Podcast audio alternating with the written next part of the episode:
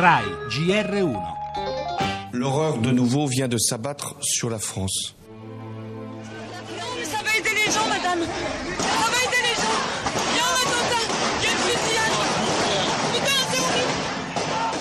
A Nizza, la scorsa notte, un camion si è lanciato sulla folla raccolta per assistere ai fuochi d'artificio del 14 luglio. Le vittime sono almeno 77, ci sono diversi feriti, molti in gravi condizioni.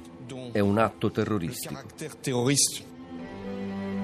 C'erano tantissime persone tutte stipate sia sull'Arenile sia sul lungomare. I fuochi sono finiti intorno alle 22.25. Vedo arrivare questo camion che mi è passato a un metro da dove ero seduto, ha incominciato a travolgere la gente come birilli. Proprio dalla promenade tante persone correvano veloce, impazzite, hanno travolto i tavolini, hanno travolto altre persone e sono entrate in questa gelateria dove mi trovavo per cercare riparo. Io guardo per terra e comincio a vedere un bambino morto, una signora senza una gamba, un padre disperato. In quel momento io mi sono fermato, cioè non, non mi rendevo conto, sembrava, che ne so, un incubo.